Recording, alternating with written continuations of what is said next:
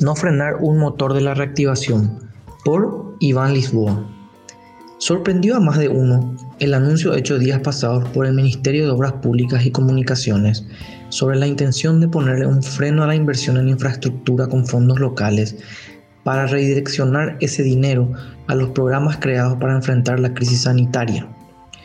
Si bien no admite cuestionamientos la idea de redirigir la mayor cantidad de recursos estatales posibles al sistema sanitario, sí genera preocupación que uno de los principales motores de la recuperación sea el apuntado para eso. De acuerdo con las estadísticas del Banco Central del Paraguay, el 2020 cerró con una caída del Producto Interno Bruto del 0,6%. En un año marcado por las restricciones y su consecuente disminución de la actividad interna, la construcción lideró el listado de los rubros con mayor incremento, con un acumulado del 12,6%, incluso por encima de los sectores agrícola y ganadero que registraron crecimiento del 9,1% y 4,7% respectivamente.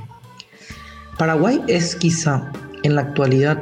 el país con menor desarrollo en términos de infraestructura en la región, pero eso no es un secreto. El problema de recortar recursos a las obras públicas no solo implica que sigamos rezagados con respecto a los países vecinos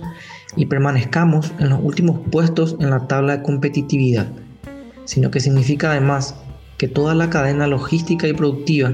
que esperaba un 2021 mejor tras un 2020 complejo, deberá de nuevo ajustarse fuertemente los cinturones para no ser víctima de esta crisis.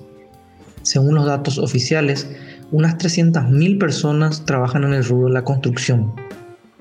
Además, también implicará postergaciones de esperados proyectos que tienen el fin de solucionar problemas históricos en lo social, sanitario y ambiental, como la defensa costera de Pilar, por citar solo uno.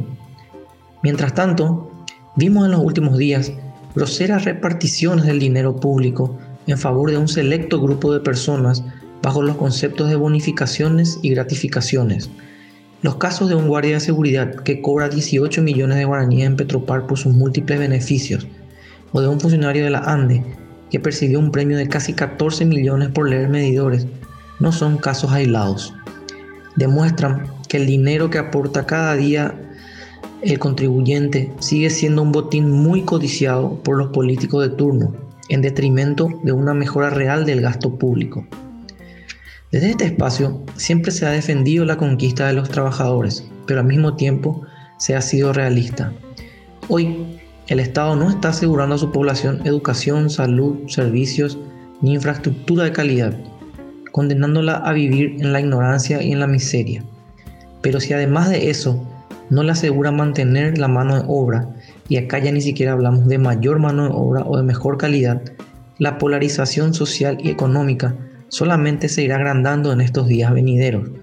porque la crisis histórica que vivimos ya dejó de ser solo sanitaria hace bastante tiempo. Han pasado ya más de dos años y medio desde que asumió la administración pública Mario Abdo Benítez y más de un año desde que la pandemia del COVID-19 llegó a nuestro país.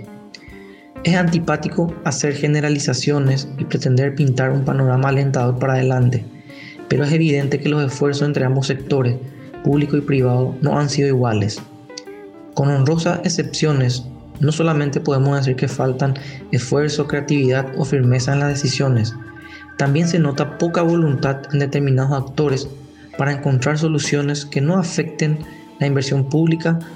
la mejora en infraestructura ni el empleo. Se dice que por cada dólar bien invertido se tiene un retorno de entre 4 y 5 dólares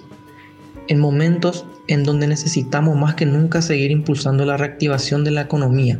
y garantizar que la riqueza vaya derramándose hacia el sector micro, no frenar las obras públicas es un imperativo.